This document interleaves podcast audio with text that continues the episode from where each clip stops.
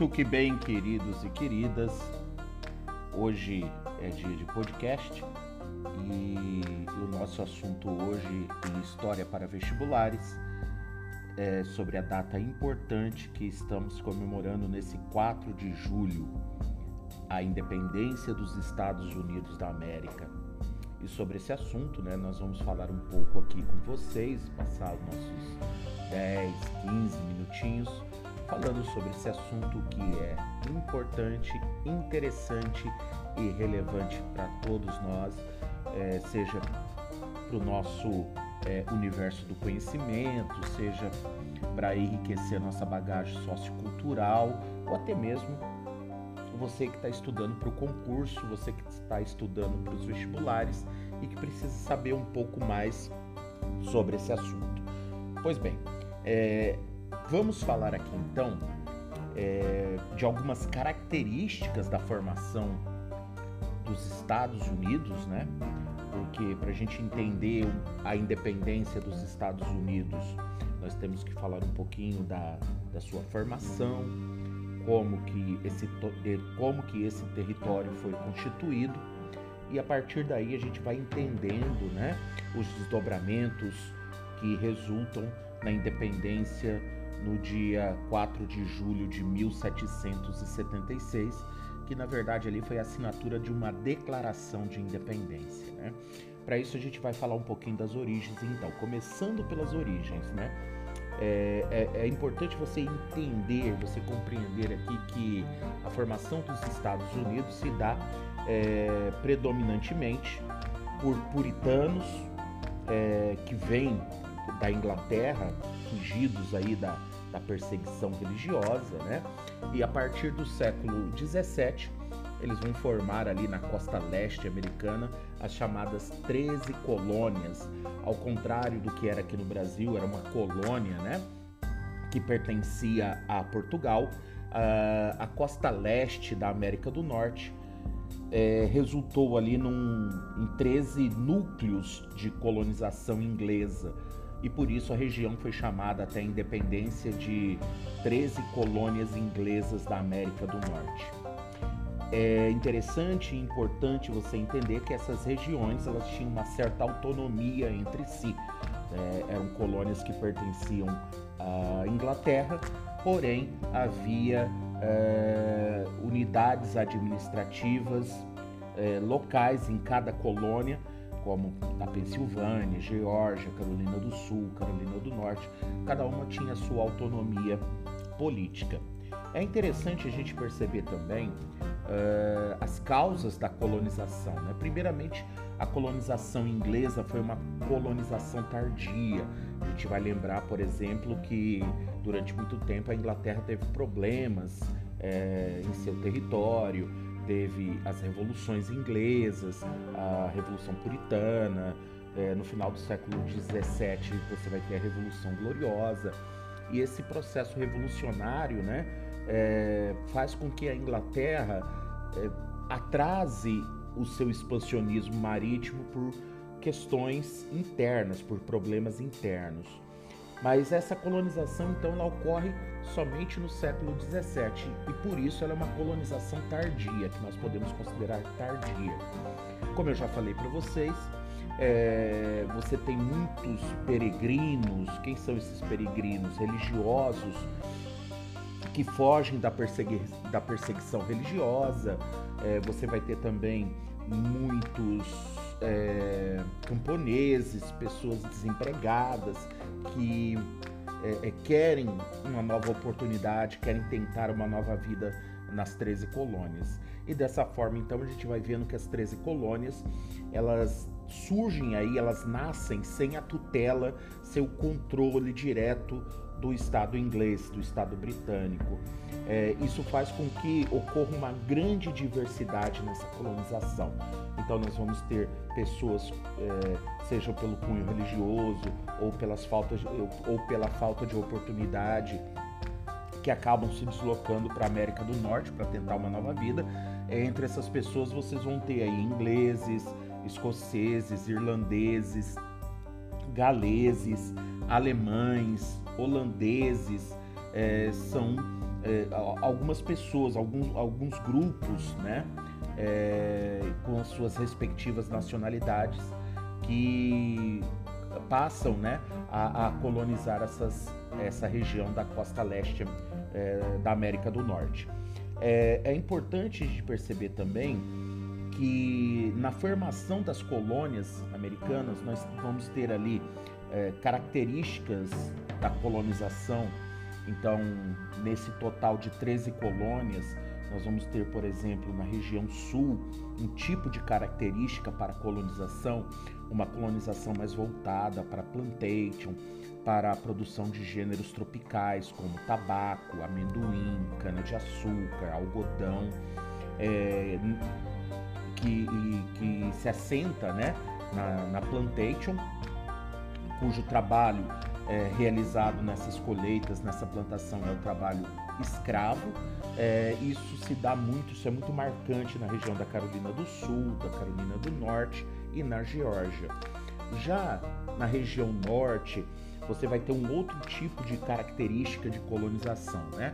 Você vai ter uma colonização mais de subsistência, com a formação de pequenos, de pequenas propriedades, é, de um comércio mais pujante, de um comércio mais interno, é, como eram pequenas propriedades é, e você não tinha ali a plantation voltada para exportação. Então o que predominava era o trabalho livre, você não tem trabalho o trabalho escravo predominando aí nessa região norte.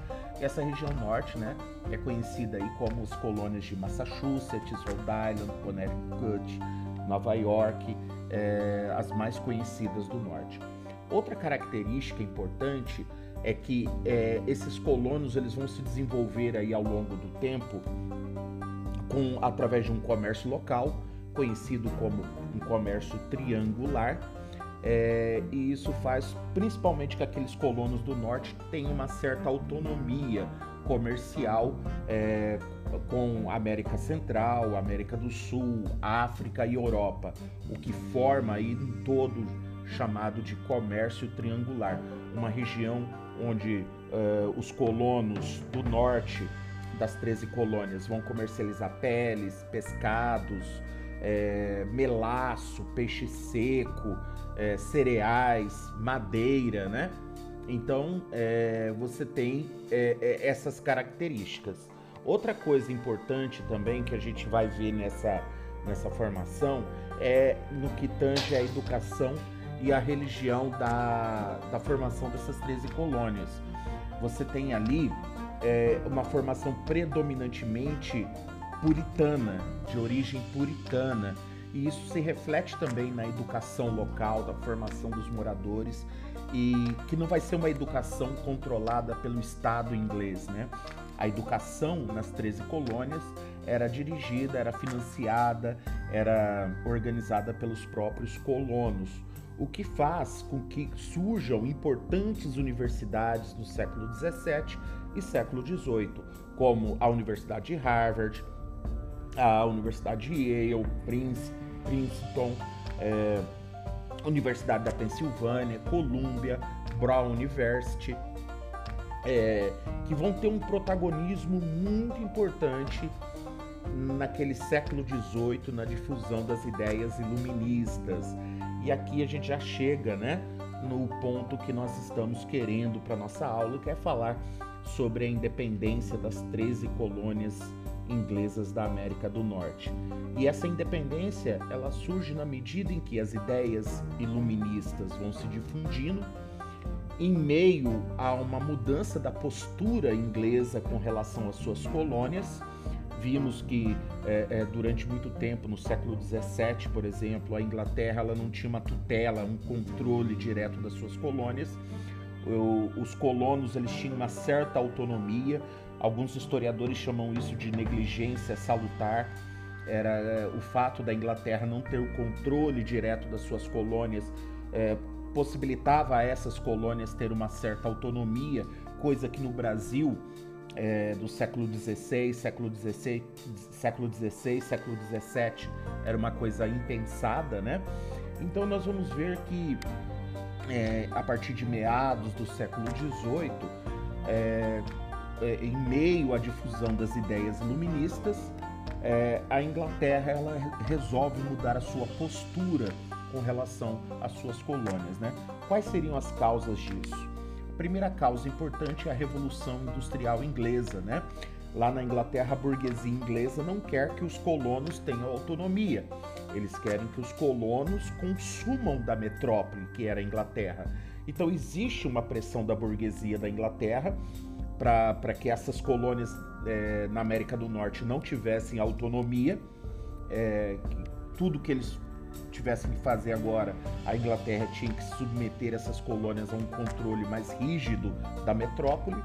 Outro fator também foi a Guerra dos Sete Anos, uma guerra que envolveu Inglaterra e França por domínios coloniais, principalmente na América do Norte.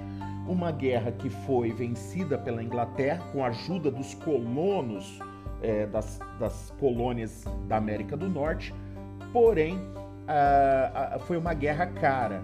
E por ser uma guerra cara, o Estado britânico vai cobrar de suas colônias impostos para saldar essa dívida de guerra, para pagar a dívida que eles contraíram na guerra. E isso faz com que a Inglaterra adote uma série de leis conhecidas como leis intoleráveis. É, então a Inglaterra vai taxar o, o, o açúcar, vai taxar é, o, o, papel, vai taxar o chá, né? Então o chá que era um produto é, produzido lá nas colônias do norte.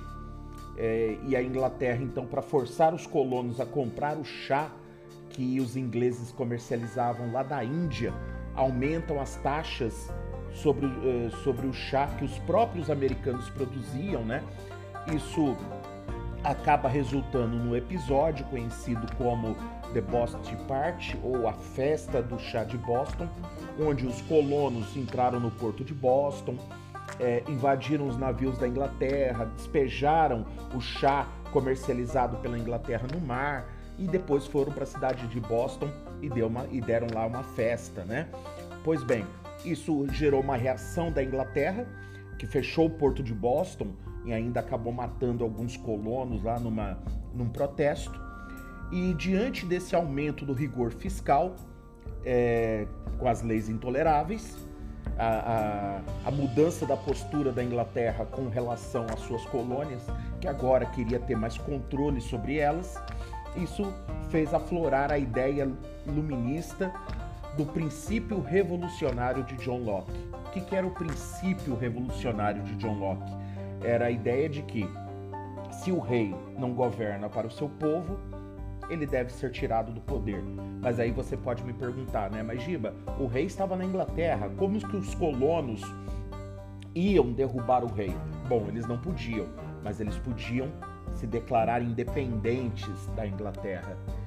E nesse momento, então, os representantes das colônias se reuniram na Pensilvânia no chamado Congresso da Filadélfia no dia 4 de julho de 1776 e lá eles assinam a Declaração de Independência dos Estados Unidos da América. Pois bem, agora você pode pensar, eh, a partir de agora os americanos então são livres, é, vão seguir a vida deles e a Inglaterra vai permitir. Não, vai ter uma guerra aí, uma guerra de independência, uma guerra de independência que vai de 1776 a 1781, que de um lado coloca o exército na Inglaterra, os colonos que não queriam a independência, índios também que acabaram se colocando ali do lado da Inglaterra, contra os revolucionários, as milícias e uh, o exército francês que acaba ajudando os colonos americanos. Lembrando que a França estava ressentida, a França queria a vingança da derrota da Guerra dos Sete Anos. Então valeu aquela máxima: inimigo do meu inimigo é meu amigo. Então a França absolutista de, de perdão, a França absolutista de Luís XVI acaba enviando tropas, dinheiro, suprimentos para ajudar os colonos é, é, americanos, né, os colonos ali da, ainda da chamada 13, das 13 colônias, a lutar contra a Inglaterra, que na batalha, na famosa batalha de Yorktown, os é, colonos, com a ajuda da França, vencem os ingleses e em 1787, com, após o reconhecimento da independência dos Estados Unidos por parte da Inglaterra, uh, é, ocorre ali o surgimento da primeira Constituição, né, a primeira carta máxima, a primeira carta de leis é, pautadas no princípio, pautada no princípio do iluminismo, é, da igualdade, da liberdade, da fraternidade, do direito à propriedade, a busca pela felicidade. É um documento que é, é perdura até hoje. A Constituição americana é a mesma de 1787, a Constituição atual é a mesma de 1787. Então, a única coisa que ocorreu nessa Constituição foram emendas constitucionais, mas a Constituição é a mesma. O Brasil já teve mais de oito. Então, é, essa Constituição estabeleceu os princípios fundamentais da nação americana. Primeiro, estabeleceu uh, o princípio iluminismo do liberalismo político.